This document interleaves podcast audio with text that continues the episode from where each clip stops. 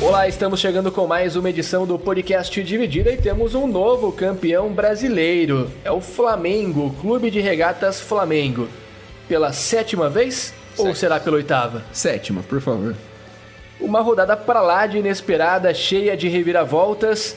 É, o Flamengo não se esperava que não conseguisse vencer o São Paulo, mas acabou perdendo o duelo contra o tricolor paulista. Mesmo assim, Rogério Ceni se sagrou campeão brasileiro no estádio do Morumbi. Para o Internacional, bastava apenas vencer, pasmem, o time remendado do Corinthians que não queria mais nada com a competição. Só que não deu muito certo, né? O Internacional acabou perdendo algumas oportunidades. No fim do jogo, uma grande dificuldade para passar do meio-campo contra o time pesado do Corinthians, né? Com um jogo a menos. Léo Natel também, tem um pessoal ali que você pode considerar Eu tô como. sentindo um tom de corneta muito forte nesse, como nesse relato reforço do pro, pro, pro Internacional. Caralho. Não fez o básico, né? E aí vai chorar no VAR, vai chorar numa série de situações. Questão é, Flamengo campeão brasileiro. Tem ao meu lado Guilherme Milani Fala galera, fala Brinjel, fala Léo. e Vinícius Bringel. Fala Léo, fala Milani, fala pessoal. Eu queria falar um pouquinho sobre como foi simbólica a última rodada, né? A gente teve o Campeonato Brasileiro muito pouco empolgante. Parecia a todo momento que ninguém queria ser campeão brasileiro, né? Primeiro São Paulo, ao que tudo indicava, seria o time de melhor campanha, abriu sete pontos. E aí, no, no intervalo de um mês, conseguiu perder essa diferença muito grande. É, o Internacional assumindo a liderança, quando parecia que o título seria colorado. Na reta final, o Inter perdendo jogos que não podia perder contra o Sport, por exemplo, um deles. E aí o Flamengo consegue essa remontada, consegue essa remontada, ah, busca essa vantagem e no jogo final essa rodada para lá de estranha em que o Flamengo acabou perdendo o seu jogo e bastava apenas um triunfo simples para o time colorado se sagrar campeão brasileiro, o que não aconteceu. É, você acredita que a última rodada, como eu penso, foi o retrato desse campeonato quase que melancólico? Cara, eu acho que isso é a melhor definição pra isso. Se você tentar mostrar pra um estrangeiro o que que é o Campeonato Brasileiro, é só você mostrar esse jogo do Inter e, e Corinthians, porque é um negócio. Cara, é estranho até você pensar que aquele jogo era quase uma final de campeonato, porque se o Inter ganha ali e fica esperando o resultado do jogo do Flamengo, mas aquele era essencial ganhar, tinha que ganhar. E se você olhasse o segundo tempo ali, era bizarro o, como a falta de vontade dos jogadores do Inter estava presente ali. Os caras pareciam que estavam dormindo. Tinha uns momentos ali que os caras dominavam com a canela, com o tornozelo, com. Mano, com tudo. Menos com o pé. Não sabia o que eles estavam fazendo ali. Erravam uns passes totalmente displicentes. E, e, e o Corinthians teve inúmeras chances de fazer um gol ali, matar o, o jogo pra valer. Chegou a pôr na roda, né, por um instante. É, tava ali. até brincando com o Inter, o Cássio fazendo cera ali, os caras zoando o Inter. Era até engraçado de ver. Segurando no contra-ataque. É. E, e também, quando a gente tava assistindo o jogo aqui, até o Milani tava falando que isso mostra como o time do Inter não tem vontade alguma, porque o Corinthians zoando com eles e nenhum, nenhum cara chegou ali pra meter uma porrada em alguém, dar uma voadora no jogador do Corinthians pra tentar mostrar que tá com vontade ali. Todo mundo, ah, deixa aí, vai, É, passa aí, já Vital deu umas cinco canetas no segundo É, tempo. os caras assim. brincando com os negros, velho. Os E- argentinos chamariam de pecho frio isso. Mas acho que isso foi a definição desse campeonato, né? Você acha que falta um pouquinho o clima, talvez um, um estilo Eduardo Cudê, ou algo mais argentino, uma pegada mais de campeão realmente? Porque a, a impressão que a gente tinha é que, assim, era mais um jogo do Campeonato Brasileiro qualquer, assim, do campeonato, que o empate estava bom para as duas equipes.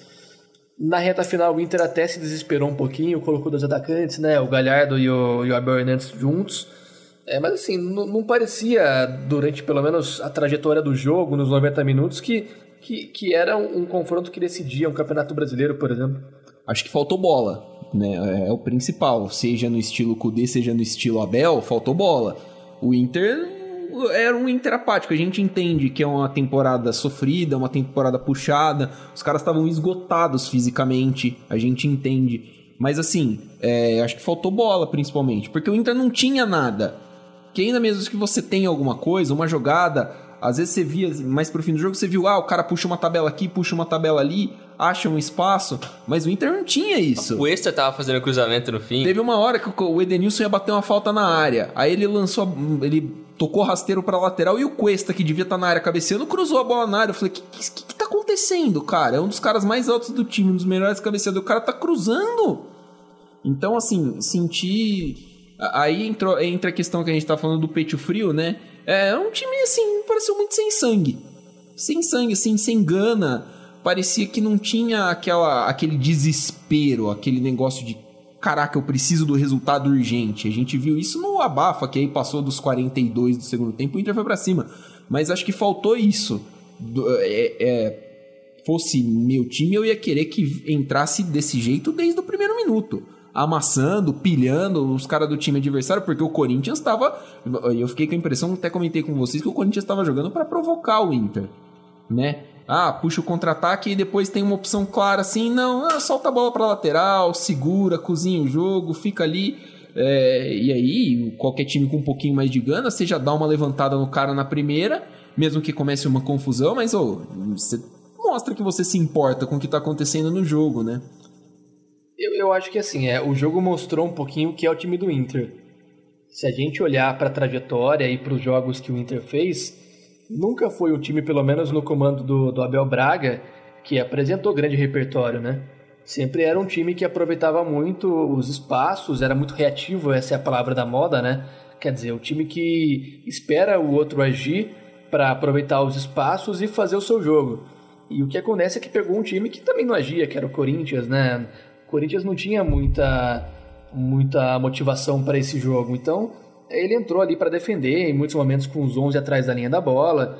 E, e, a gente viu em outros jogos que essa situação de, de ter que enfrentar um adversário que coloca a bunda lá atrás e espera, colocou o Inter sobre muitos é, e, e, muita, em muitas óticas, em, de várias maneiras, em apuros. O Inter ele se deu, se deu muito bem, por exemplo, contra o São Paulo, que era um time que partia para cima, que cometia erros na saída de bola, e aí ele conseguia identificar quais são as falhas do São Paulo e aproveitava isso. E, e contra o Corinthians não foi isso. Você consegue entender é, como falta, às vezes, um padrão de jogo, e era muito estranho que esse time pudesse ser campeão brasileiro. É, a gente não olha para o elenco do Inter e fala que é, que é o melhor elenco do Brasil, muito longe disso. Você olha para o time titular muito menos. Você consegue identificar falhas ali no sistema de jogo. Falta um cara como o D'Alessandro, assim, não o DL de hoje, mas talvez de três anos atrás, quatro anos atrás, que organiza mais o jogo, que arruma ali a meiuca, né? É, faltou esse, essa peça para o Inter, pra, na minha opinião, claro.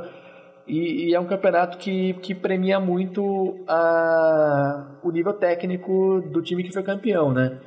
A gente olha para o Flamengo, é um time muito acima dos outros, tecnicamente falando, em opções de elenco. E, e, é engraçado que mesmo em um cenário em que o Flamengo ele não tem um time tão definido assim, e você não consegue ver um padrão de jogo e uma intensidade como o Flamengo tinha até a temporada passada, até o início dessa mesmo, é, mesmo num cenário desse, o Flamengo é campeão brasileiro.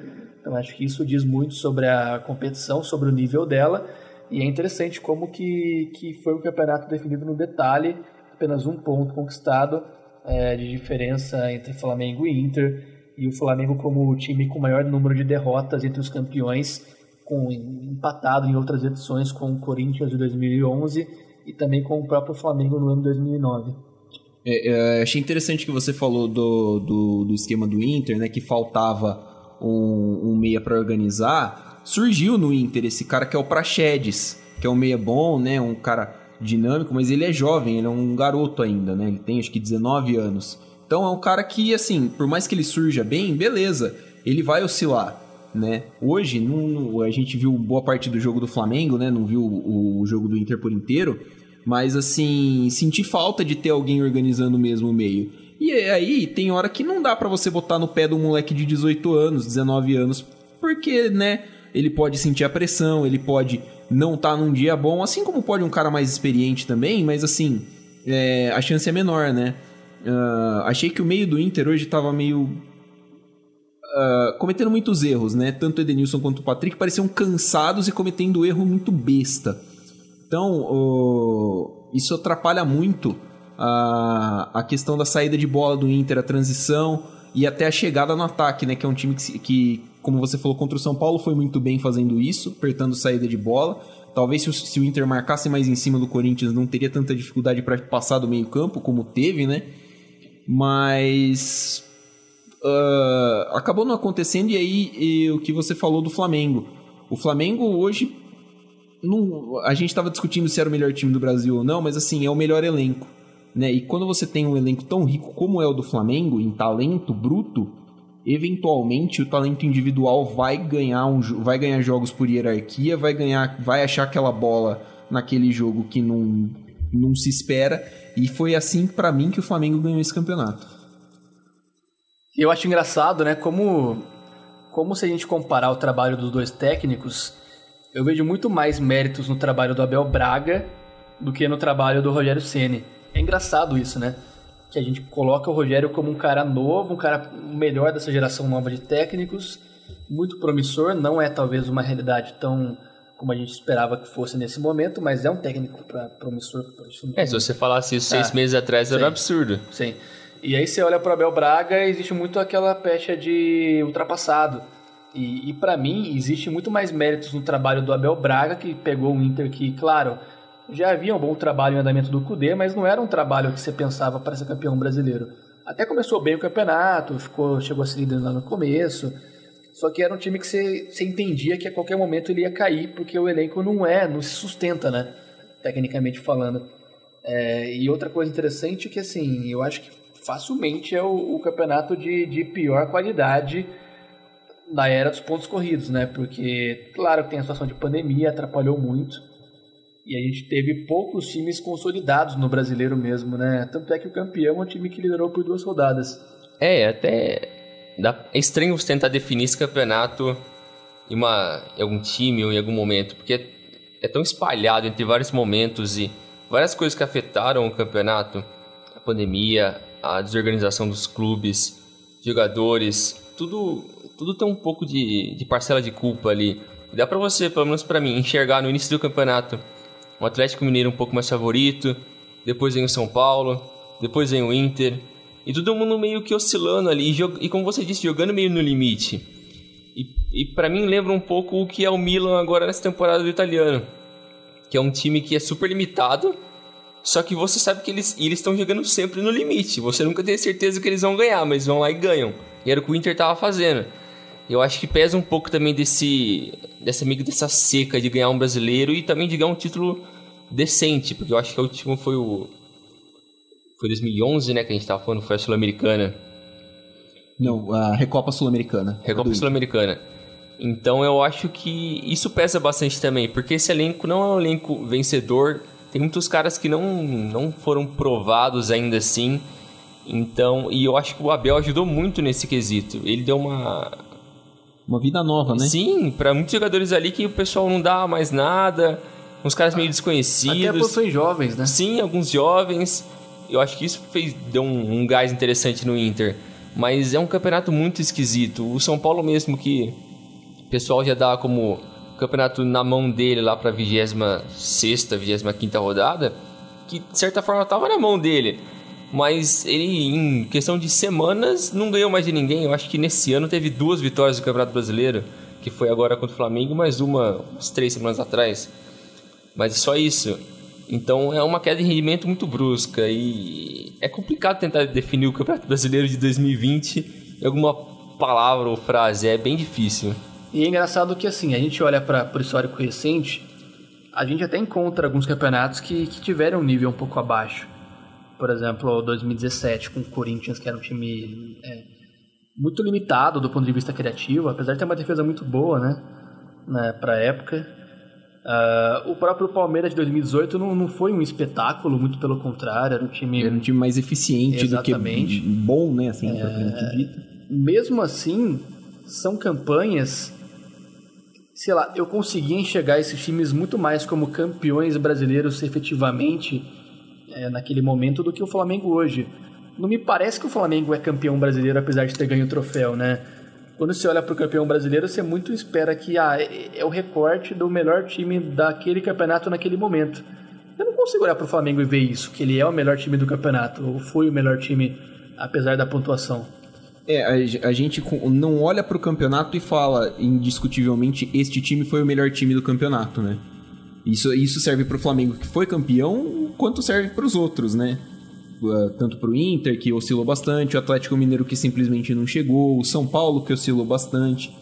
Então, uh, é uma marca do campeonato. Eu falei que esse é o pior campeonato brasileiro que eu lembro de ter assistido, facilmente. Será que isso também demonstra o quão baixo o nível do nosso campeonato é? Porque um time que foi um monstro ano passado, mas passou por vários problemas esse ano, conseguiu ganhar, mesmo sem se esforçar? Eu não acho que seja assim, o nível é baixo. A gente sempre bate na tecla que o Campeonato Brasileiro é equilibrado. Mostra, de certa forma, um equilíbrio. O Flamengo ganha, que eu falei, o Flamengo ganha por uma, por uma superioridade individual muito clara em cima dos outros times.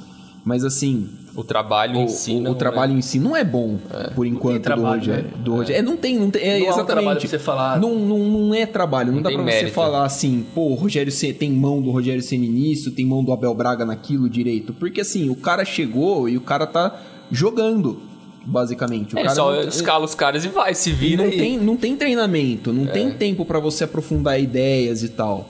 E aí eu falo, muito de, desse baixo nível do campeonato da gente não poder identificar é por causa do formato que foi feito agora nesse ano de pandemia, né? Que poderia ter sido feito um outro campeonato, um campeonato mais reduzido, para não amassar um monte de jogo atrás do outro, para preparar melhor, pra gente pre poder preparar melhor para a temporada 21, que já tá aí, né? A gente tá gravando na quinta, de quinta para sexta, fim de semana já começa o estadual. Entendeu? A temporada 21 já começou, quase estamos quase em março e assim, né, vai vai atropelar um monte de jogo de novo. Podia ter diminuído o campeonato, talvez o nível fosse melhor, talvez a gente tivesse um time que a gente olhasse e falasse assim: "Não, beleza, esse time aqui é realmente foi realmente o melhor time do campeonato". Então acho que vai passar muito por isso, pelo cenário que a gente vive, pelas dificuldades que os times tiveram de certa forma durante toda a temporada, né? E o para mim o Flamengo fica mais nessa daí de, de, de ser campeão mesmo por ter jogadores tecnicamente muito acima. É, é, é assim, é muito acima, é muito grande é. a diferença do Flamengo pro resto do país. É, o Pedro é banco, mano. É, exatamente. O Pedro é banco. Né? Simples. Né? Assim, eu acho que assim, é... o Brinjal perguntou se, se talvez seja um sintoma de que o, o, o quanto o campeonato ele é ruim, né? Eu acho que ele é um sintoma do quanto existe uma distância muito grande na capacidade dos times contratarem. Eu acho que é muito mais esse lado, porque é, o campeonato ele é ruim muito esse ano, já era ruim antigamente, já vinha de uma série de, de campeonatos ruins com exceção do 2019 que o Flamengo deitou e rolou, porque tinha um elenco muito superior e o trabalho era bom e acompanhava o elenco. Mas aí o Flamengo era bom. É, o, o resto, do campeonato, o resto do campeonato Mas o nível do jeito. campeonato ele vem no meio, vem o mesmo, aquela coisinha de sempre, chata, aquele jogo, aquele, aqueles jogos meio morosos. O que eu acho que muda e que pesa é o fato de que assim, tá muito claro, né? O Palmeiras ele Palmeiras que até dois anos atrás a gente colocava em, situação muito parelha em termos de elenco, não há comparação hoje. Então é porque tem tido uma outra filosofia de construção de elenco, tudo mais. É, o time que hoje se coloca a, a de repente tentar encontrar essa posição que era do Palmeiras em nível técnico é o Atlético Mineiro. Tem trazido nomes interessantes, como Hulk, como Dodô, é, uma série de jogadores que estão vindo e acredita-se que, que o Atlético seja competitivo de repente com um técnico fazendo um trabalho melhor do que o do São Paulo esse ano, né? Uh, mas eu acho que parte dessa ideia de que é, é, muito discrepante os elencos, né? Eu acho que é só por causa disso. Que é o que eu falei, eu não acho o trabalho do Rogério melhor que o do Abel Braga, eu não acho o trabalho do Rogério melhor do que o do Abel Ferreira, assim, de longe, né? nem pouco. Não acho o trabalho dele tão melhor que o do São Paulo também eu acho que ele tem um elenco melhor do que o do Atlético Mineiro. E, é, acho, acho, que o principal mérito dele, por enquanto, é esse, né? De pegar o elenco e dar aquela organizada, dar aquele tapa para dar aquele gás no final da é, temporada. É, mas eu acho que se o Domi tivesse hoje, o Flamengo seria campeão da mesma maneira. É, eu acho que não. Eu acho que o Domi se expunha demais. Acho que era um time que se expunha demais é, e acho que eu senti que os jogadores perdiam, perderam um pouquinho de confiança. Pode ser, mas Mas assim, é uma coisa que a gente não vai saber, é chutômetro. Exato, sim. Não acho que o trabalho é melhor do que o do Domi, por exemplo. Acho que É, não, acho que assim, é, talvez a que- gestão de vestiário, você vê que o relacionamento do Rogério é bom com os jogadores. é, uma, é uma questão assim de, de a gente falar assim, o Flamengo teria plenas, con- continuaria tendo plenas condições de ser campeão brasileiro. É. E a gente olha, a gente tem já a temporada finalizada do, do, do, do Nacional, né? É, a gente tem um cenário que falta apenas Copa do Brasil. É, na verdade, a gente tem o Palmeiras campeão da Libertadores, o Flamengo campeão brasileiro e a possibilidade de Palmeiras ou Grêmio ganharem a, a Copa do Brasil. É, já é possível a gente entender qual foi o melhor time na temporada no Brasil ou isso vai depender da Copa do Brasil necessariamente? Hum, Difícil. Cara, é muito complicado. Eu não consigo pensar numa resposta. É difícil que eu, por exemplo, eu não lembro do futebol pré-pandemia. É, se teve. honestamente. É, porque pra mim, pré-pandemia já entra final 2019 pra mim. Não, tipo, começo de 2020. É, o que eu lembro, né? assim. Tipo, é. Eu lembro, do final de da temporada 2019 e depois eu só lembro pós-pandemia. Eu não lembro Cara, qual foi o primeiro semestre de 2020. É que assim, o Flamengo, o Flamengo conquista quatro títulos esse ano, né? É Carioca, é- são as duas Recopas, né? A Supercopa Brasileira e a Recopa Sul-Americana. A Recopa Sul-Americana em cima do Independente da Vale.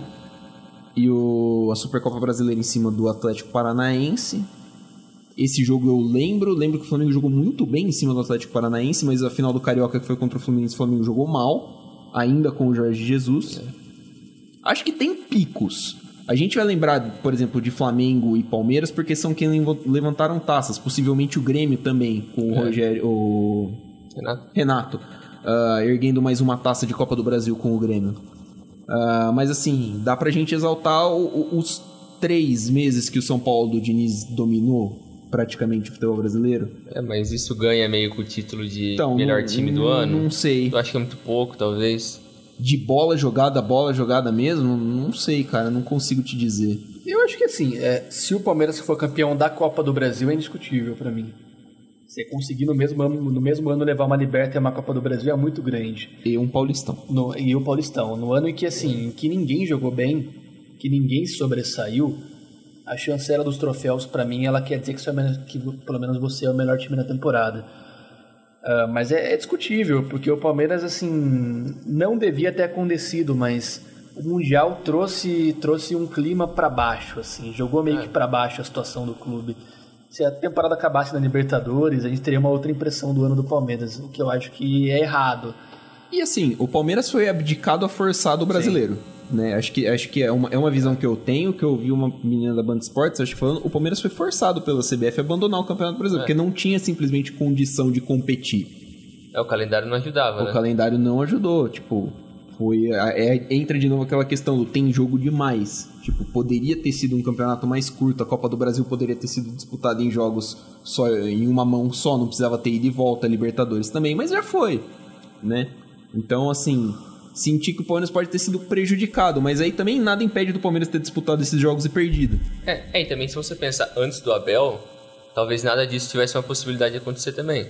Nenhum palmeirense pelo menos cogitava, ah, talvez ali a gente pode ganhar uns títulos antes do Abel, né? Era um pouco Exatamente. distante isso. E aí, você, se você olhar, por exemplo, os quatro rebaixados, Vasco, Goiás, Curitiba e Botafogo, Jesus. o Palmeiras ganhou. O Palmeiras não ganhou do Botafogo, o Palmeiras não ganhou do Curitiba, o Palmeiras não ganhou do Goiás e o Palmeiras ganhou um jogo do Vasco. Mas quando foi?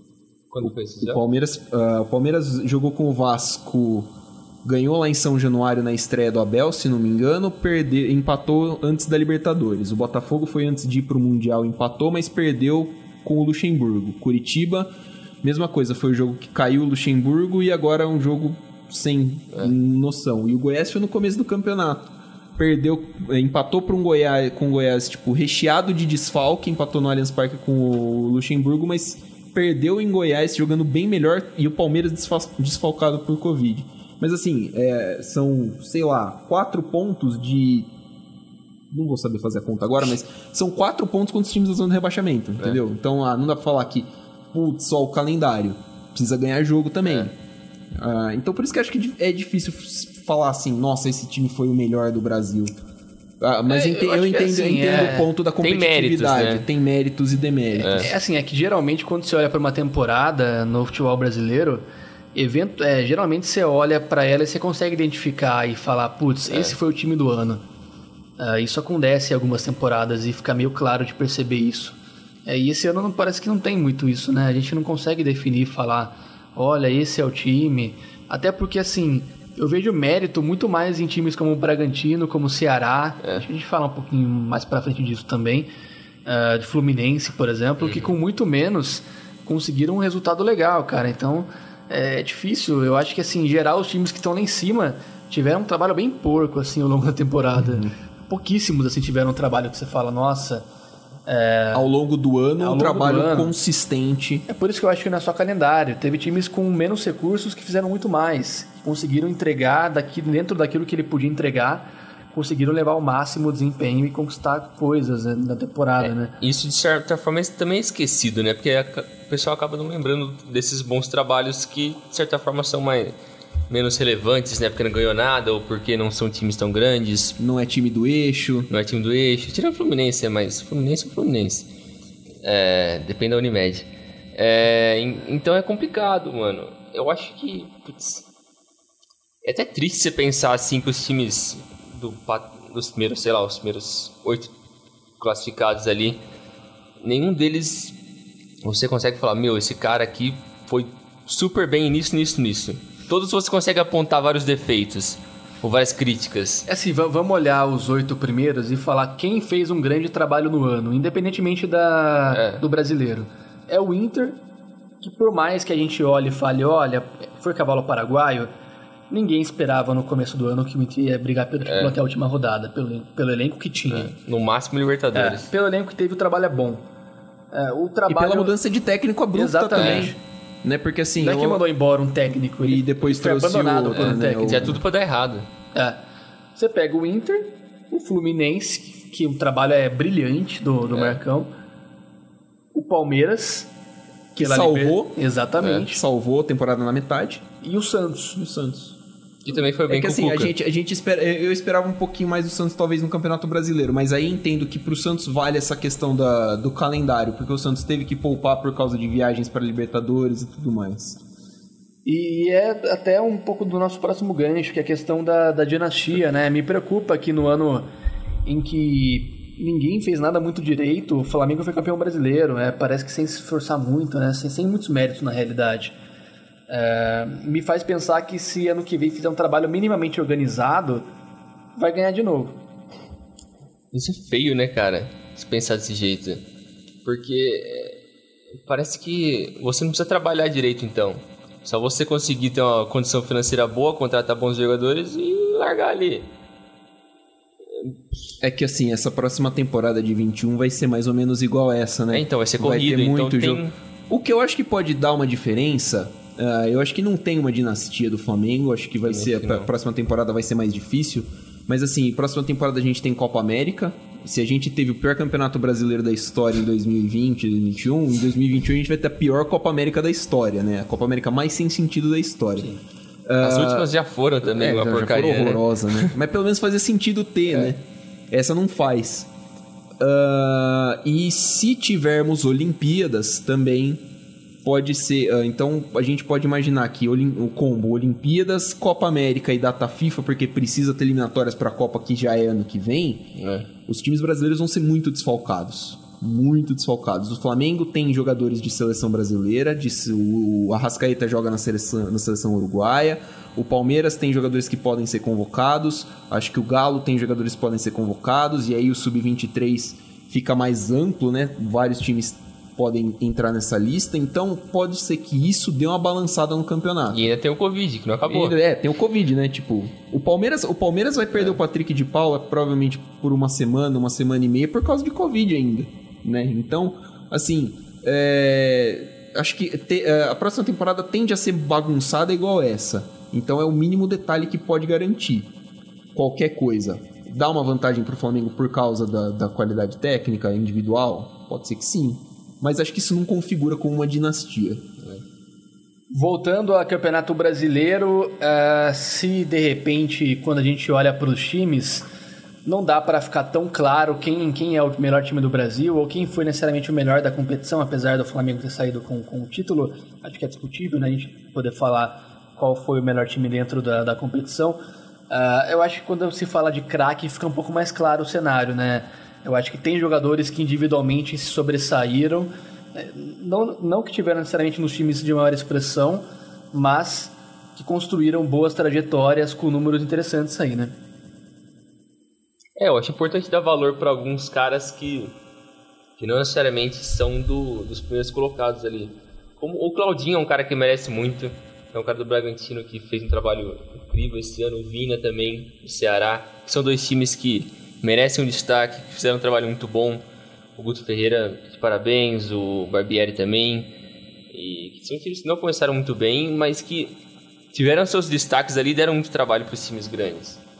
Uh, pensando em outros caras, o Pinheiro também foi bem, por mais que o Atlético oscilou bastante. Mas também é difícil você citar algum cara que, meu, esse cara é o cara do Brasil, o cara da América do Sul. É difícil, porque a gente estava até falando antes, o, o Rei da América provavelmente pelo menos pra mim tem que ser o Rony. Mas da Libertadores ele foi o melhor. No brasileiro não necessariamente. Então é difícil. Sei lá, talvez o Marinho, que foi muito bem também. Ou o Luciano, que fez um monte de gol, mas. Não sei, é difícil. Sim, é, geralmente a minha intuição ela diz para eu escolher um cara do time campeão. É, geralmente. É. É, normalmente acontece isso em competições europeias, em UEFA Champions League. Você vê sempre o time campeão com lá a seleção do campeonato, vai ter uns seis caras da, da do time que venceu o troféu.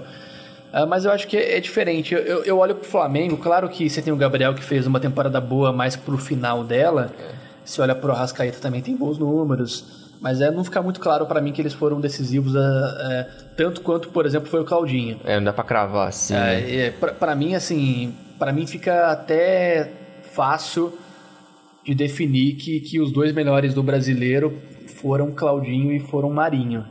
E eu voto sem peso na consciência, apesar de terem sido os times que ficaram mais pro meio da tabela, o Santos foi o oitavo colocado e o Bragantino foi o décimo, são jogadores que tiveram uma realidade muito reduzida em termos de, de opções técnicas, de opções de realmente resolver jogos, jogos, né? E conseguiram nesse cenário restrito, difícil, participar bastante. O Claudinho, por exemplo, teve 24 participações eh, para gol, somando gols e assistências, o mesmo número do Marinho. São os dois com, com maior participações para gol na competição. Uh, eu acho isso muito significativo. Se o Galhardo tivesse feito um ano melhor é, durante toda uma temporada e não num período muito específico, que foi o primeiro turno, talvez eu colocaria ele. Que o Inter fez uma campanha legal, foi o segundo, só que foi, foi um cara muito inconsistente, né? E aí quando eu olho pro, pro Claudinho, por exemplo, desde o começo tá jogando bem, cara. Desde o começo tá, tá, tá realmente decidindo jogos por um time que, que vem da Série B. E por mais que haja uma estrutura muito melhor do que os times do que a Série B usualmente tem, eu acho que, que é, é, é uma campanha boa do, do Bragantino, principalmente porque tem um cara como o Claudinho. Então eu não acho nada absurdo não, e para mim eu até colocaria ele como craque, mas como o Marinho ali em situação muito próxima. É, eu concordo com vocês. Acho que eu, não foge muito disso, não.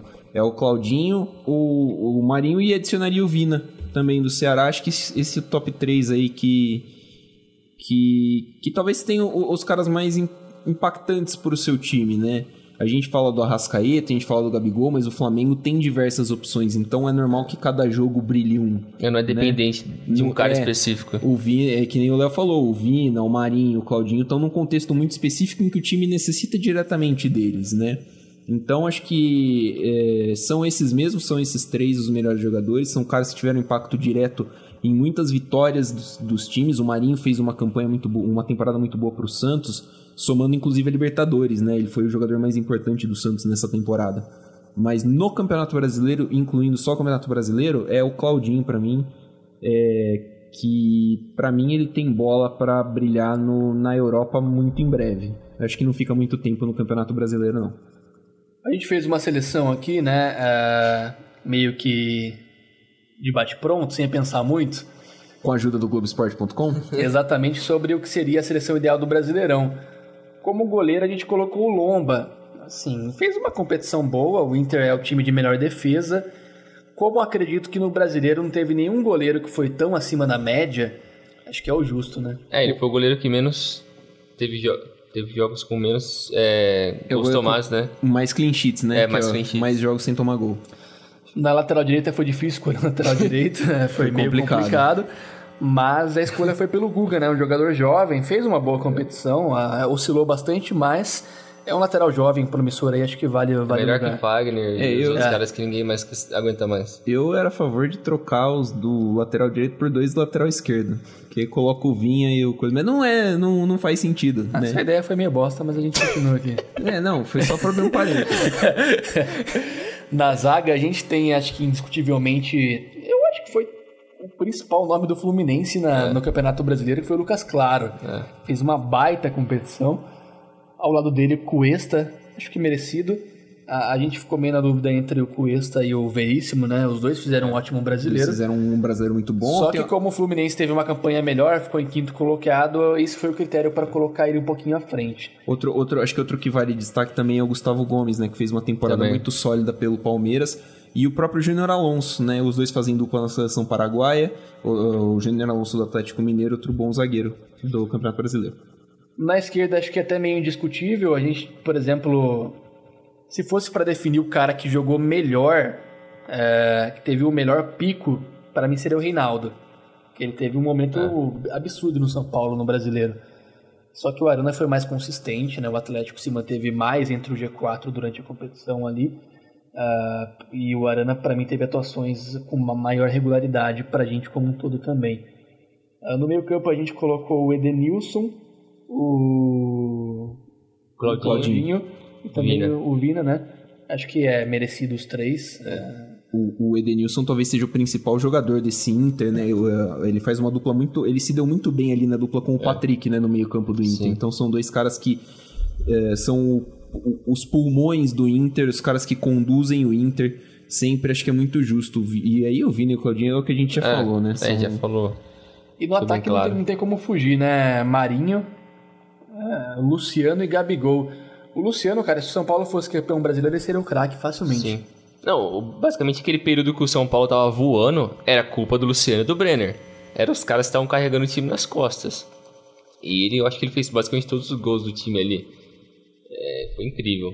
Eu Acho que era até inacreditável. Acho que ninguém esperava que o cara ia jogar tanta bola assim igual ele tava jogando. Até e hoje ele assim, também na- jogou muito bem. Na troca, não tava muito claro quem ganhava. É, com o Everton, né? É, assim, é, eu, eu. É, com o Everton é de vidro, né? Eu, eu tinha visto alguns jogos do Fluminense e do Diniz no, no anterior, em 2019, e o Luciano chamou atenção. Eu, eu não sei porquê, mas o, o Luciano, na mão do Fernando Diniz, ele sempre teve um desempenho muito bom. Tanto que ele foi pro Grêmio, ele não rendeu na mão do Renato, né? E aí ele vem pro São Paulo para ser treinado pelo Diniz, e o Diniz parece que faz brotar a bola dentro do cara. Eu acho que é engraçado porque. Eu não sei, né? Mas eu acho que eles têm uma personalidade parecida. Pelo menos eu penso que eles têm meio que uma sintonia de jeitão, de ser meio brucutu, assim, gritar e xingar o outro, ser meio explosivo. Sim. Tanto que até no jogo aqui que a gente tava assistindo, nesse do Flamengo, já tava no fim da partida, o Luciano deu uma arrancada lá pra frente, aí ninguém vinha pra ajudar na jogada. Aí ele deu um grito nos caras, ô, vem aqui, caralho! Deu um puta acelero nos caras e, putz, ele quer ganhar, mas é o jeito dele ali, igual o Diniz. Às vezes ele pode ser meio exagerado, mas é meio que uma, acho que é uma forma deles... Uma característica, né, de, de como, de, de ajudar a motivar o time. É, E uma das coisas que eu mais acho legal no brasileiro é a gente olhar e falar quem que, quem que a gente. É, Faltou o treinador da seleção, Léo. é. Tem- Gordiola? faltou- Faltou, né? Faltou. É que assim, a opção do Globo Esporte não dá, não era muito boa, né? Mas, a mas assim, ah, o Guto Ferreira, né, fez um trabalho muito bom com, com o Ceará, consolidando o Ceará na primeira divisão com certa folga. O Ceará terminou em 11 faz um trabalho muito bom lá. O Ceará, essa temporada de 2020, foi vice-campeão cearense, campeão da Copa do Nordeste, chegou nas quartas de final da Copa do Brasil e foi o 11 colocado com uma certa folga, assim, né? Foi um, teve um ano bem tranquilo na Série A, não correu risco de rebaixamento. É um time que vai disputar Sul-Americano no que vem. Renovou com o Vina. O Vina renovou por um contrato com o Ceará. O Guto Ferreira também já tem um contrato longo ali. Então pode ser um. Trouxe o Ione Gonzalez, né? Trouxe, não tava sabendo. É. Então, é. Não é um já- grande reforço. é, não, né? mas assim, acho que pro nível do É útil. Ceará, né, é um jogador útil.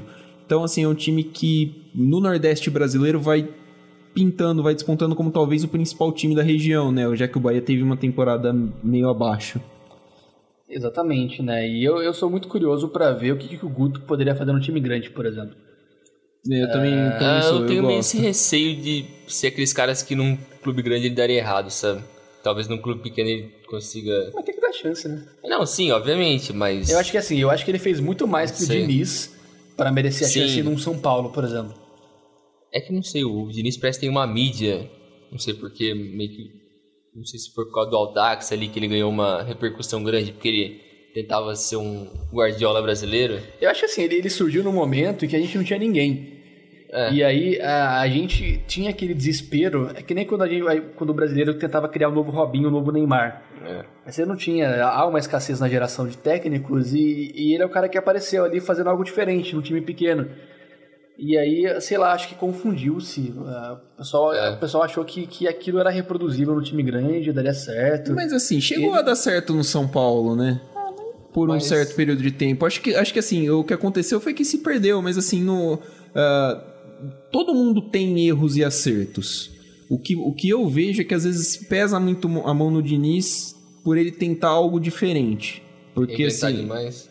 Não, assim, por, por ele tentar, ah, não, nós vamos sair tocando, nós não vamos quebrar a bola, não, eu quero uma movimentação assim, assim, assado, e assim, a gente tem uma visão tão acostumada com os Mano Menezes, com o Jair Ventura, com, sei lá, eu, Nelsinho Batista Você acha que da pega vida. muito no pé dele por conta disso, é isso? Acho. De verdade, eu, eu, não, eu não acho. acho nem que é o problema isso. Não, eu Eu, também... eu acho que o problema dele é a gestão de elenco. Eu, não, eu também acho. Ele é um cara que gere muito mal. Ele, ele, ele- é um cara de- ele é um cara muito de confronto e jogador É. o jogador às vezes não aceita isso mas acho que pegam muito no pé dele por causa disso porque por exemplo você pode ter outros caras que estão fazendo trabalhos ruins aqui e ali que não vão ter essa cobrança o próprio Jair Ventura Ué, o Jair Ventura fez um trabalho horrível no Santos, fez um trabalho horrível no Corinthians, fez um trabalho horrível em um monte de lugar, ganhou uma chance ali no esporte, beleza, o trabalho dele no esporte é ok né? Salvou o esporte do rebaixamento, ganhou do Inter lá e tal. Mas assim, né? Não, não tem a crítica de ah, o, o Jair Ventura precisa ser mais moderno, o Jair Ventura faz isso, o Jair Ventura faz aquilo, como tem. Como, acho que se pesa muito a mão na crítica ao Diniz. Eu acho legal a gente olhar para o campeonato e, e ver aquilo que surpreendeu a gente, né? Eu acho muito legal isso, tipo, da gente conseguir avaliar os trabalhos e sair também dessa coisa do campeão, do campeão, porque a gente sabe que só tem um campeão, mas assim, dentro de cada realidade existem outros ótimos trabalhos e outros trabalhos que não são tão bons. E Tem, boa- tem boas histórias, né? O campeonato tem Exato. boas histórias. Uma história que eu acho muito bacana, que pra mim é a que mais me surpreendeu, foi a do Fluminense. Que era um time que entrou no campeonato, eu imaginava, assim, um campeonato muito parecido com o do Vasco. Eu pensava, ah, os dois não vão cair, vão ficar lá em 12º, 13º, os elencos são limitados. Existe uma estratégia estranha de apostar nos caras meio nada a ver, tipo Ganso, Fred, Nenê. Nenê. É. É, assim, é a receita para dar errado. E aí é, os caras conseguem tirar coelho da cartola, encontrar bons jovens valores. É, Tem um zagueiraço que, que o time descobre no campeonato, que é o Lucas Claro, ah, e fica em quinto colocado num trabalho bem coerente. Até acho que erraram em trazer o Roger Machado agora. Assim, o trabalho tá bom, mexer pra quê? Então, assim, ah, não sei, mas pra mim é a história mais bacana, assim, desse brasileiro em termos de, de, de conseguir algo que a gente não esperava que conseguisse ao final. É, foi um, um- um ano bem surpreendente, assim, pro Fluminense, né? Ah, eu vou discordar um pouquinho de você. Eu gosto da ideia do Roger Machado. Gosto, é um cara que tem, um, tem uma cabeça interessante pro futebol e acho que pode agregar bastante coisa pro Fluminense. Ele é ídolo do Fluminense, inclusive, o Roger Machado, né? Jogou muito tempo lá. Ah, mas quando você pega, quando você olha na temporada de 2019, o Fluminense terminando em 14º, assim, você não realmente não falava que era um time que poderia que estaria brigando por vaga direta na fase de grupos da Libertadores, né? É um trabalho que começou com o Odair Hellman, que saiu do, do Inter também meio brigado, né? Porque era um time que subiu com o Inter, mas não conseguiu fazer o Inter é, desenvolver. E aí, quando o Odair Hellman vai para acho que foi para Arábia Saudita que ele foi, chi- o Marcão assume ali e a, espe- a esperança acho que era que ele fosse um tapa-buraco, né? Mas na verdade ele conseguiu uh, engrenar o time, conseguiu, tem alguns jovens valores no, no time do Fluminense que são muito interessantes e conseguiu combinar isso com o Nenê. O Nenê jogou bem esse final de campeonato brasileiro, né? Então tem muito, é muito, muito legal ver esse tipo de coisa assim de, de desempenho do, do Fluminense nessa, nessa reta final de campeonato brasileiro, nesse, nesse nessa reta final de temporada. Lembrando que o Fluminense foi, tem um título né, na, na temporada, se é que eu não sei, não sei como é que funciona lá no Campeonato Carioca, se os caras consideram título essa porcaria ou não, mas o Fluminense ganhou a Taça Rio do Flamengo, o que credenciou a disputar a final do Campeonato Carioca com o Flamengo. Antigamente eram dois campeonatos, mas é, aí o Fluminense perdeu o, o campeonato, a final do Campeonato Carioca pro Flamengo. Quando a gente fala em maior decepção, né, o que, que vem à cabeça? Na minha opinião, por exemplo... Rio de Janeiro. Se você olhar a tabela do Campeonato Brasileiro, é, é, é difícil, porque assim, é, eu esperava que o Botafogo caísse, o trabalho é horroroso, a situação financeira, a situação financeira é muito ruim, é péssima. É um time que que está num processo de apequenamento gigantesco, de mudança de patamar mesmo a nível de clube de futebol. Uh, eu olhava ali para baixo, cara, eu não vi o Vasco caindo, mas por ser o Vasco, você fica numa. Você fala, ah, tem cara, tem cara, tem cara que vai acontecer. E, assim, me surpreendeu negativamente a campanha do Fortaleza, acho que foi uma campanha Uh, apesar do time não, não ser maravilhoso, acho que tinha condições de fazer um trabalho melhor. Uh, esse é um ponto.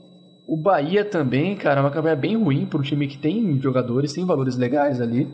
Acho que patinou muito na escolha de treinadores durante a competição. É, o Mano Menezes é, 2020, 2021 e Mano Menezes não dá, né, cara? Não dá. Não fazia sentido nenhum ir pro, pro, pra opção do Mano Menezes acho que talvez eu colocaria o Vasco mesmo, porque tem alguns bons jogadores. Acho que tem um meia que seria titular em muitos clubes do país, que é o Benítez.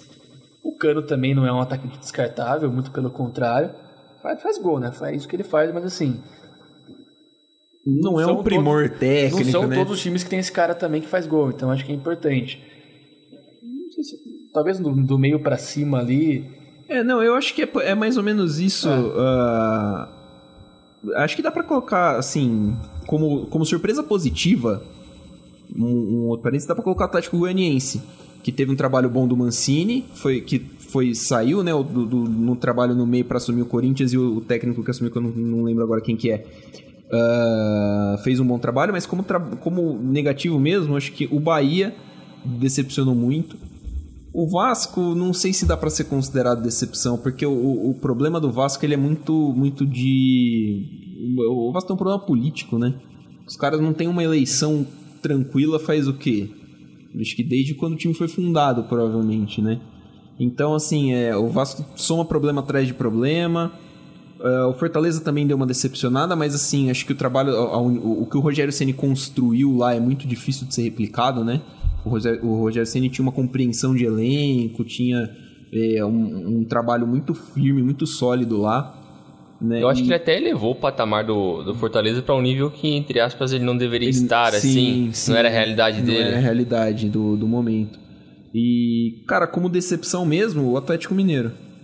Ah, é terceiro colocado, mas assim, os, era, para ganhar era esse pra, ano, velho. Era um time que chegou a partir do a partir do, do final do estadual, o time só disputou o Campeonato Brasileiro, né? Então, assim, não, não dividiu frente com ninguém, não dividiu calendário tanto assim.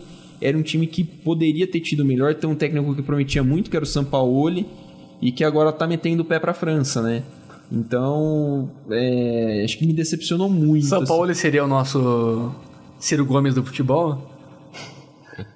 Quando pega Olha... pra capar, vai pra, vai pra França, é isso, cara? Olha, que comparação. Mas e acho aí? que assim, o, uh, não, não digo que o trabalho do São Paulo, por exemplo, é ruim. Mas o trabalho do, dele no Santos foi melhor. O Santos do São Paulo era melhor que o Atlético Mineiro de São Paulo. Assim, é isso. Ele tinha material humano muito melhor para fazer um trabalho mais competente e não fez. E não fez. E, e, teve mais chances. Eu acho que ele também se perdeu um pouco no personagem. Só ver os últimos jogos. Queria tava metendo um foda-se, né? Mano, ele, ele, ele brigou. Ele brigou no último ele, jogo. Ele, ele quase bateu no juiz, velho. Ele, invadiu o campo. Ele bateu nos caras da comissão aí. técnica do esporte, sabe? É assim. Você já via como ele tava pensando já na França. Ele não tá nem ele aí. já não tá mais nem aí, não. Isso é triste, porque como você falou, o trabalho no, San, no Santos foi muito bom. Então todo mundo esperava, ah, então com um time mais qualificado, com mais poderio financeiro, ele vai conseguir realmente elevar de patamar e ganhar aqui. Não. O cara foi um trabalho super decepcionante. Eu acho que foi, pra mim foi um fracasso. Porque eu esperava que ele fosse no mínimo competir com o São Paulo, o Inter e o Flamengo ali, que foram os times que mais dominaram o brasileiro, a, a tentar ganhar, né? E ele não, não demonstrou em nenhum momento que ele estava ali batendo de frente com eles. Ele estava próximo, mas parece que só assistindo ali, meio de longe, acompanhando, mas nunca se esforçou. E um elenco absurdo, gastou uma grana contratando muita gente. Já trouxe outros bons reforços para a próxima temporada, É. né? Hulk, Nath Fernandes. O Vargas veio. Fernandes é um baita reforço. O Vargas veio no fim dessa temporada também. E o, e o Vargas, que é, que é homem de confiança do Sampaoli, né? E, mano, é, é tudo muito estranho, né? E o cara vazar assim desse jeito. Mas pra mim, a maior decepção é o Atlético e os times do Rio. Não tem como fugir dos times do Rio, porque o Rio de Janeiro, ele. Ele é muito triste, velho. Tirando o Flamengo, que tem um poder financeiro que conseguiu Se construir você carioca está anos- nos ouvindo, é sobre futebol, tá? O Rio é maravilhoso como cidade. É, como não, não, estado. pô, politicamente o Rio também é uma porcaria. Tô suave, tá, mano. Tá tranquilo. Não, não, o, carioca, acho que- eu acho que o carioca que ouve o nosso podcast, ele consegue entender o, o É. nosso ponto de vista. Mas enfim, é muito triste ver o- como o futebol carioca tá acabando, basicamente. Porque, tirando o Flamengo, nenhum Você, time é imagina competitivo. o, o ali. quão legal vai ser ver o Cariocão. Então, porque, tipo, o Fluminense tá bem agora, mas até uns três meses atrás, ele tava no nível próximo do Botafogo, do Vasco ali. Mas, mas é assim, tá bem ruindade. hoje. É. Dá dois, espera dois meses. Aí pode voltar pra esse buraco também. Eu não tenho a confiança que vai seguir nessa Também, toada sim. também não, entendeu? É Sim. assim, né? O time tem necessidades, né? Sim. Então, se precisar vender, Vai vender e vai voltar pra esse buraco aí, até achar outra pessoa que vai salvar. Que é o que o Vasco e o Botafogo ficam esperando. Alguém pra salvar eles. Mas eles conseguem fazer tanta besteira em questão administrativa e política. Só viu o, o Botafogo que trouxe o, o Calu, o Honda. O Honda também meteu foda-se, né? Veio aqui, deu um rolê. Ah, cansei desse negócio aqui. Falou. Vazou. Não jogou nada, hein? Fez nada. Não. O Calu foi pior ainda. Senhora. Jogou. Nossa, eu só passei aqui. o Calu pelo menos entrou em campo, né, Zé? Eu acho que assim, é uma lição Só pra falar que. É uma lição pra gente que não é porque o cara tem nome e vem da Europa, ele vai dar certo. A gente devia ter aprendido isso antes, né? Mas assim. o, o, o Calu, ele foi um jogador razoável há 10 anos atrás. Mano, o Guarim veio pra cá, velho. Eu nem lembrava ainda que, disso, ainda que jogou bem. Ah, O mas ele o jogou acho que o- 10 jogos. Não, o Guarim foi bem em 2019. O Guarim ajudou muito o Vasco a escapar do rebaixamento. Era um cara que o, que o Luxemburgo, que o Luxemburgo conseguiu fazer jogar bola. Jogou mais que os outros dois caras, por É. exemplo. Mas assim, tem, tem jogadores. Você tem que parar com essa ideia de que ah, tem, tem uma aura né, sobre o cara que vem de fora. Ele vem para resolver. O Juan Fran. O Juan Fran, ele não é nada espetacular. É lateral, ele velho. sempre foi um lateral direito correto. Que faz o feijão com arroz bem, cumpria bem o papel defensivo no Atlético de Madrid, que tinha uma, um sistema que por si só sustentava os laterais e a zaga. É, Se você traz o cara, ó, eu quero um lateral ok, tudo bem, é um reforço perfeito. Mas aí você traz o cara pagando puta valor por mês, com a expectativa que ele vai resolver alguma coisa. Não é assim que funciona. Você quer um cara que resolva, talvez esse cara fosse o Daniel Alves que não resolveu também. Mas assim, é, você tem que entender o critério para negociar um cara que vem de fora. Acho que você tem que saber muito bem é, buscar jogador, não é só trazer por marketing e achar que o cara vai render aqui. O próximo nome dessa lista é o Diego Costa. Com certeza. É um Diego, o cara que tá pedindo um dinheiro muito grande pra vir Eu pra tô cá. surpreso que ele ainda não assinou com algum time do Brasil. Ah, ele tá pedindo assim, ele não tá muito né? dinheiro. Não, e é um cara que não joga 30 partidas numa temporada, faz três temporadas. Ele vai chegar pesadaço. Muita lesão, É, né? Ele tem muito problema físico, então assim, é, um- é, é bucha. É bucha, cara. Não compensa. Eu acho Vai que- fazer meia dúzia de gol? Beleza, mas não compensa. Eu acho diferente do Hulk, por exemplo. Ele é um cara. O cara é forte pra caramba, cara. Você vê que ele é um maluco que ele vive pro futebol e pra malhar e pra. E pelo menos tava jogando, né? Pô, É. que China que seja, mas pelo menos o cara tava jogando. É. Tem uma bunda também que atrapalha, né? Mas assim. Mas aí- Ó, o cara que isso- O gol Tirando do isso- branco em 94 fosse o Hulk no lugar do Romário, não acontecia, né? Não aconteceria. controlando. A gente devia falar sobre os preconceitos com os bundudos no futebol. Pois, eu só lembro do Hulk. Eu só, eu só tô lembrando do Hulk. Acabou a lista. É, deixa eu perguntar um negócio pra vocês. O a melhor parte da passagem do Sampaoli pelo Brasil foi os moleque lá da- do centro de treinamento do Santos ou nem? Teve, coisa, teve coisa melhor que isso? Pra mim é os memes que fizeram dele. Ou ele tra indo trabalhar de bicicleta? Esse aí foi da hora. Reforços, reforços. Reforços, necessito Reforços. reforços. Ele não queria aprender português, pra mim, é o maior crime do. Mano, da história do Ah, universo. o cara tá de sacanagem, Vai né? se fuder. A relação dele com os árbitros eu acho muito legal também. Mano, né? Eu, eu gosto da relação do Abel Ferreira com os árbitros. Ele chamou, ele chamou foi o Voaden que apitou Palmeiras e São Paulo. Ele chamou o cara de pirata, mano. Árbitro, juiz pirata, fraco, pirata. Eu falei, mano, esse português tá de sacanagem, mano. Que gira um é essa, mano? Não vai ofender quem recebe, entendeu? Ah, mas se for você tá xingando o juiz, mano. Para a gente fechar aqui essa edição do Dividida, né? Eu queria que cada um analisasse um pouquinho a situação dos paulistas, né? A gente tem aqui na mesa um representante de, de, de cada time do Trio de Ferro, né? É, começando pelo glorioso Verdão, Pelo Palmeiras Futebol pelo Clube. Palmeiras, com o Palmeiras Futebol Clube tetracampeão brasileiro, Penta, né? É, vai lá, Milene. É, o clubismo do Léo não impede ele de entender que o futebol brasileiro passou por épocas diferentes. Mas tudo bem. A gente sabe que quem tem mais tem 10, né? A temporada do Palmeiras começou começou mal, né, com o Luxemburgo, apesar do título do Campeonato Paulista. E assim, a gente via que o trabalho do Luxemburgo não era bom, né? Então, quando o Palmeiras perde, uma, tem uma sequência de derrotas no, no Brasileirão pra Curitiba, pra Botafogo, ah, e aí acaba a demissão do, do- acaba com a demissão do do do Vanderlei Luxemburgo para trazer o Abel Ferreira, a temporada do Palmeiras dá uma guinada, né? E aí vem um cara que tem um trabalho sério, que é um, um cara que incorpora melhor os jovens no, no grupo, consegue trazer um padrão de jogo pro time e dá uma esperança pro torcedor. Acho que o torcedor do Palmeiras não esperava muito do Palmeiras essa temporada, quando o Abel, o Abel Ferreira chegou. A gente tava com, com uma ideia mais fixa no, na temporada de 2021, mas o trabalho que ele fez foi muito bom.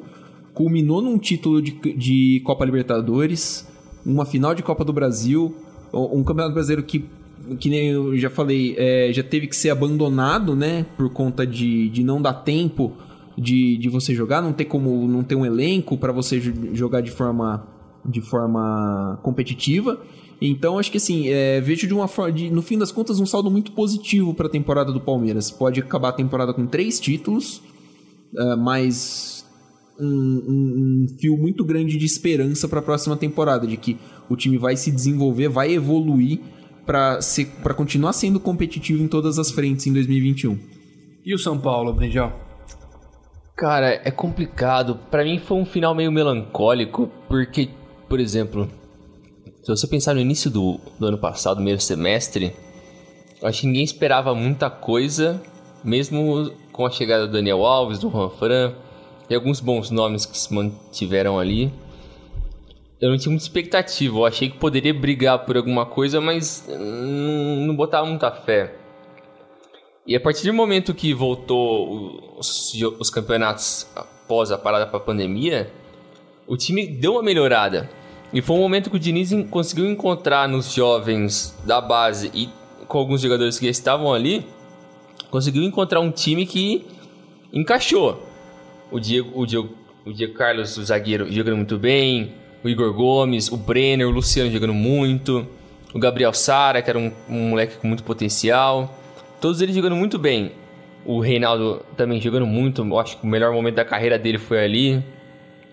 E foi o ápice daquele time. Tanto que, tirando a decepção da Copa Libertadores, que caiu na fase de grupos, é, esses, digamos, três meses ali que o São Paulo tava voando, que, tá, que liderou o brasileiro e chegou até a semi da Copa do Brasil e, e deveria, pelo menos merecia ter passado para a final porque jogou melhor nos dois jogos contra o Grêmio, é, eu acho que o time se perdeu ali.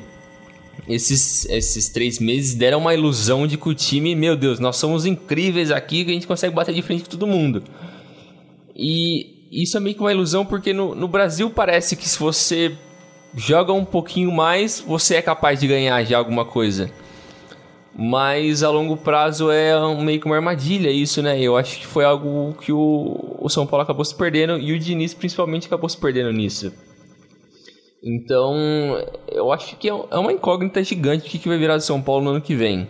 Precisa dispensar muita gente, fazer uma reformulação muito grande que eu não sei se vai acontecer. Pelo menos essa nova diretoria tá com essa ideia, né? Mas eu acho que é um negócio complicado. Pelo menos eu acredito no Crespo. Pelo menos é algo que eu botei um pouco de fé. Mas é complicado. É, sobre, sobre o Corinthians, né? É difícil falar. É um time que dos quatro grandes hoje tem, tem a maior dívida, assim, pagar por conta do estádio. Então tem uma situação financeira meio complicada. Esse ano teve muitos erros. O Corinthians é um time dominado por empresários, na verdade, né? Então, é, você tem muitas situações estranhas. Por exemplo, o Jonathan Cafu, você pagar 30 milhões no banco, quase isso. Tem, tem uma série de, de, de jogadores que vieram que você fica meio assim, né? O Gemerson ganhando quase um milhão por mês. É um ótimo zagueiro, mas não havia condições financeiras para trazer o cara. É... A temporada começou com uma expectativa de que poderia ter algo bom conforme foi avançando, o cenário parecia de rebaixamento. E aí o Mancini veio e conseguiu devolver algum tipo de competitividade para o elenco. Acho que o, o, ano termina num balanço legal pelo, pela descoberta de um trabalho legal do Mancini. Errou em alguns pontos, mas assim, no geral ele faz um trabalho bacana no Corinthians. Uh, e, e, acho que assim, é, é entender momentos, né? O Corinthians hoje ele está num patamar de disputar competições com baixíssimas expectativas e acho que isso tem que ficar muito claro. É, existe já uma corrente no clube de reduzir gastos. Tem muitos jogadores que são reservas que são caros, que estão saindo do clube. Um deles é Michel Macedo, que já foi embora. É, há uma ideia também de, de, se livrar de alguns nomes como Ederson, como Camacho, é, que são reservas e ganham muito bem, não jogam quase. Então, é, tá tendo uma renovação, vai vir uns caras da base para cima, já subiram oito jogadores entre sub-23 e sub-20. Alguns jogadores emprestados foram melhor do que os que estavam no clube. O Janderson, por exemplo, foi bem no Goianiense. O João Vitor também é titular do Goianiense, é um zagueiro legal de se aproveitar. Deve ser aproveitado, o Marlon vai embora. É... Há uma, uma ideia também de, de renovação em outras posições, né? Vai ter que fazer o esforço de, de pagar um valor muito alto para manter o Casares e o Otero no time, mas vai ser feito esse esforço. Eu acho que, que, que é explicar para a torcida que ano que vem vai ser no mesmo nível que esse. É um time que não vai brigar por nada, vai ficar em meio de tabela e se contentar de, de se manter na primeira divisão e de repente ter uma realidade de daqui a dois, três, quatro anos ser um time sustentável de maneira financeira porque eu acho que o Corinthians tem o potencial que o Flamengo tem em termos de marca, de arrecadação, de é, torcedor no estádio, que poucos times no Brasil têm essa característica. Se conseguir em 4, 5, 6 anos controlar a dívida, tem potencial para se tornar um clube de, de, disputa de títulos a longo prazo, mas não acho que isso vai acontecer porque a, a direção atual é uma continuidade da direção anterior que, que colocou o time nesse buraco a situação é basicamente essa. Uh, ô, Léo, você acha que dá pra, por exemplo, pro Corinthians almejar chegar longe na Sul-Americana? Sim, para almejar dá, até porque chegou à semifinal no ano 2019, é, foi eliminado pelo Racing, é, quase, pelo Racing não, foi por um outro time, não estou me recordando agora. Foi pro Del Valle? É, foi pro Del Valle, isso mesmo, é, que foi campeão inclusive na sequência. Dá porque o nível da Sul-Americana não é muito alto. Só que eu acho que pode se perder um pouquinho na temporada. A tendência é priorizar o brasileiro, que é o campeonato que dá mais rodadas, e não vai ter elenco para isso. É difícil pensar. Eu acho que pode acontecer. Não acho que tem que ser um objetivo, porque um mata-mata é complicado você prever alguma coisa. Mas há possibilidade, né? O time em reconstrução. E eu acho que tem que ter a consciência de que é difícil falar. Olhando pro, pro Santos também, acho que. Acho que o ano do Santos foi. O ano em si foi maravilhoso, mas no, no brasileiro ficou dentro daquilo que podia fazer, né?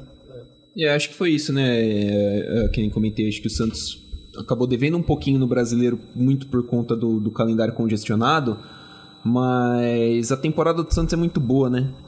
O Santos foi finalista de uma Libertadores em que não se esperava, né? O Santos meteu 3 a 0 no Boca dentro da Vila Belmiro, então, assim, é, teve muitos pontos positivos. Acho que a chegada do Ariel Holan é, muito, é uma perspectiva muito boa para o Santos, porque é um cara que tem um estilo de jogo bem definido, é um estilo de jogo próximo do que o São Paulo fazia no, do que o São Paulo faz, né, na verdade. É um cara que trabalha bem com jogadores jovens, então tem isso. O Santos vai precisar se apoiar bastante na base. Tem muito talento bom na base do Santos de novo. Sandro é ótimo jogador, Caio Jorge é ótimo jogador. Eles têm dois goleiros muito bons no John e no João, no João Vitor, outro goleiro. É, então, é, o Santos vai ter que se apoiar nisso. Pode perder Marinho, deve perder o Soteldo. Uh, o Soteldo já estava dando declarações que a situação é complicada porque o Santos tem dívida com o Atipato, né, que é o time chileno que era dono do passe dele antes e precisa sanar essa dívida, então vai ser difícil de, de segurar os dois. Deve ser difícil de segurar caras com, com salário grande, como por exemplo o Carlos Sanches, que perdeu muito tempo por lesão. Perdeu já o Pituca, perdeu já o Veríssimo. Mas é, é um ano de reconstrução para o Santos. 2021 vai ser um ano de reconstrução para o Santos. Acredito que mais ou menos no mesmo patamar que o Corinthians. O Léo falou que você falou que acho que o Corinthians vai brigar para não cair, mas eu acho que não. Acho que o Corinthians briga por meio de tabela. Ah, assim, não, não, não acho que vai brigar para não cair, mas eu acho que assim a ideia é manter o time na divisão sem correr riscos. Acho que dá para buliscar ali a, a, a, a, preliminar da Libertadores. Acho é, que dá para brigar por legal ir. É, não, assim, não, não, não acho que vale a pena, você passa mas... uma vergonha, você vai pegar um time que você não vai e tá, tá no nível para competir. E se você passar e for para fase de grupo, você pode cair lá. Então, uh, acho que foi até bom não ir esse ano para Libertadores não ia conseguir competir no mesmo nível. E a Sul-Americana dá mais possibilidade de você vencer alguma coisa, né? É, mas realista, né, para a situação do, do clube agora. Do Santos, como vocês estavam falando, eu acho que é muito de, como o Milan estava falando, uma, de ser um ano de reconstrução, é também entender essa questão financeira que já vem grave no Santos há vários anos, né? E algo que o Cuca disse também na hora de ir embora, que as, o buraco é muito fundo e não é fácil de resolver. Então é, é os jogadores e principalmente o torcedor entender que não vai ser fácil e não pode esperar milagre. O time vai sofrer bastante, vai ter jogadores de um nível, de certa forma, baixo, mas é a realidade do clube. Mas eles sempre conseguiram formar jogadores muito bons, depender muito dos jogadores da base. Eu acho que é algo que o torcedor pode ficar esperançoso em relação a isso. E o Bragantino, hein? O Bragantino eu acho que vem para mais. O, o Braga, é um time que eu espero que venha para mais. Tem muitos jogadores jovens com potencial para crescimento, né? Que não jogaram bem esse ano. O Arthur, por exemplo, é um deles. Sim, é. esperar. Inclusive, Só contra São Paulo ele foi bem. Antes, no início do brasileiro, o Arthur era mais cotado a craque do que é. o Claudinho. Sim, era, é, era a minha aposta de quem seria o dono do time, basicamente, do, do, do Bragantino. Mas acho que sim, é um time que deve fazer investimentos. É um time que, assim, pessoalmente, eu espero, é uma esperança minha que chegue longe na Copa Sul-Americana, que dê competição no Campeonato Paulista e que deve brigar pela, pelo menos pela pré-Libertadores. Seria muito bacana. Eu acho que é um time que tem condições de, de manter esse patamar, terminou em décimo, né? Uhum. Foram 13 vitórias, 14 empates e 11 derrotas. É, é, é até incomum você ver um time que subiu da segunda divisão subir e terminar a primeira divisão com menos derrotas do que vitórias. Então acho que é um time que deve fazer investimentos pontuais, reforçar é, algum, alguns setores e ser competitivo, e, pelo menos no Campeonato Paulista e acho que na Copa Sul-Americana. Ou talvez abdiquem da Sul-Americana. Abdiquem é um termo meio forte, mas assim, deem mais ênfase para a Copa do Brasil que dá mais dinheiro, né? Mas espero um, é, espero um time competitivo nessas duas, nessas duas frentes, assim, e um time que pode atrapalhar, assim, os planos do, dos, dos ditos grandes, né, no, no, no, no estadual. Eu acho que assim, é, trazendo uma analogia do FIFA, né, que a gente é um bom somos bons apreciadores desse jogo, é, é legal que fez uma boa campanha e tem jogadores com bom potencial. É, atletas que assim, você vê que não encontraram ainda o, o teto de crescimento no Brasil. É, você tem, por exemplo, além do próprio Arthur, o Ramires que veio, que veio do Bahia. É um muito cara bom jogador. Que é muito talentoso. Achei muito assim, uma baita contratação, é, eu, eu, assim. Tinha, eu tinha esquecido dele, na é. verdade, né? Porque ele deu uma sumida, né, lá no, no, Bahia e achei muito bom. Eu acho que o Lucas Evangelista tem potencial para crescer dentro do Brasil. Ele não é um jogador ruim, muito pelo contrário. É um bom jogador. Tem alguns atributos legais, assim. Uh... O Hurtado, assim, falam muito bem dele pelo que ele construiu, assim, na base. É, veio do Boca, né, é, pro, pro Bragantino. A expectativa de ele ter mais rodagem também e, de repente, mais adaptado ao Brasil acho que, que há uma possibilidade de crescimento. É, se eu sou do Bragantino, eu trago uns caras mais experientes para mesclar um pouquinho, um jogador de um pouquinho mais de cancha. O Carlos Sanches, por exemplo. Eu acho que caberia. Caberia facilmente um cara nesse nível assim que, que aceitaria o projeto é, e, e taria, traria um crescimento técnico e experiência para o elenco. Eu acho que se conseguir trazer e mesclar e trazer mais umas peças para ganhar rodagem, pode ser um time muito interessante e pode, para mim, ir mais longe do que Santos e Corinthians ano que vem. É, é, eles têm talentos, tô, uh, olhando aqui também no elenco, eles têm talentos interessantes, né, cara? O Elinho era um jogador que foi vendido hum. já do São Paulo, era um cara que eu gosto é. da base de São Muito Paulo. Bom jogador. O Lua Cândido, que saiu da base do Palmeiras, é do jogador do Leipzig, pode ser que tenha o empréstimo renovado por mais uma temporada, também é um ótimo lateral esquerdo. E eles compraram o Vitinho, do Palmeiras. É um cara que não.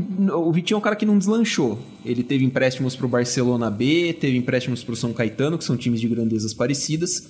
E. Acho, tava até bem, né? Um cara que se machuca um pouquinho demais também no Bragantino. Vamos ver se, em definitivo, no, no, no projeto aí do, do Bragantino, ele deslancha. Eu, é um cara que eu gosto. Gosto bastante dele. É, mas tem jogadores, uh, além disso, né, tem muitos talentos. O Tony Anderson é um cara que saiu do, se não me engano, do Grêmio ou do Atlético Paranaense, não vou lembrar direito. É um cara bom de bola. O Matheus Jesus tem uma campanha, é, uma uh, fez uma campanha boa, né, pelo, pelo Bragantino também. O Léo Help é muito bom zagueiro. Então, assim, o Léo Ortiz fez um campeonato brasileiro muito bom também. Sim. É um time que tem muitos talentos, é um time que tem é, bastante qualidade um pouquinho de investimento, como eles costumam fazer nos outros times da franquia, em jogadores jovens para se desenvolver, acho que é um time que é bom, vai ser legal de se ver no futuro. Bragantino de uma campanha de décimo colocado, 53 pontos conquistados. É, vai para a Sul-Americana.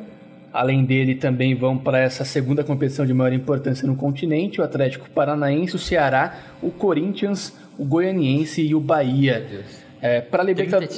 Libertadores vão Flamengo, Inter, Atlético Mineiro, São Paulo, Fluminense, Grêmio, Palmeiras e Santos. Rebaixados, Vasco, Goiás, Curitiba e Botafogo. O brasileiro teve dois artilheiros, o Luciano do São Paulo e também o Claudinho do Bragantino. O líder de assistências foi o Arra... foram três, na verdade. O Arrascaeta do Flamengo, o Keno do Atlético Mineiro e o Vina do Ceará. O Marcelo Lomba terminou com mais jogos, como a gente citou, né? mais jogos sem tomar gol, foram 15. O que é bastante, visto que os segundos foram Felipe Alves do Fortaleza e o Santos do Atlético Paranaense com 12. Né? A, as vagas da Libertadores tão, ainda estão meio confusas, porque Flamengo, Inter e. Uh, Flamengo, Inter, Atlético Mineiro, São Paulo e Palmeiras vão direto para fase de grupos. Aí Palmeiras e Grêmio vão disputar a final da Copa do Brasil. Se o Palmeiras ganhar, o Fluminense vai direto para a fase de grupos. Se o Grêmio ganhar, o Grêmio vai direto para a fase de grupos.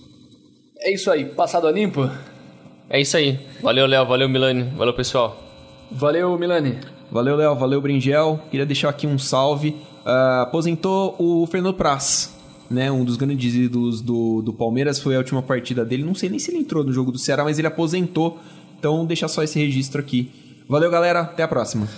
É isso aí, muito obrigado a você pela audiência em mais esse episódio. Flamengo, então, campeão brasileiro da temporada 2020, disputada até o ano de 2021. Lembrando que você pode nos contactar e conferir os nossos conteúdos através das redes sociais do Grupo Liberal de Comunicação e também do Dividida. Arroba Dividida Podcast em Twitter, Instagram e Facebook. É isso aí, um grande abraço a todos e até a próxima semana.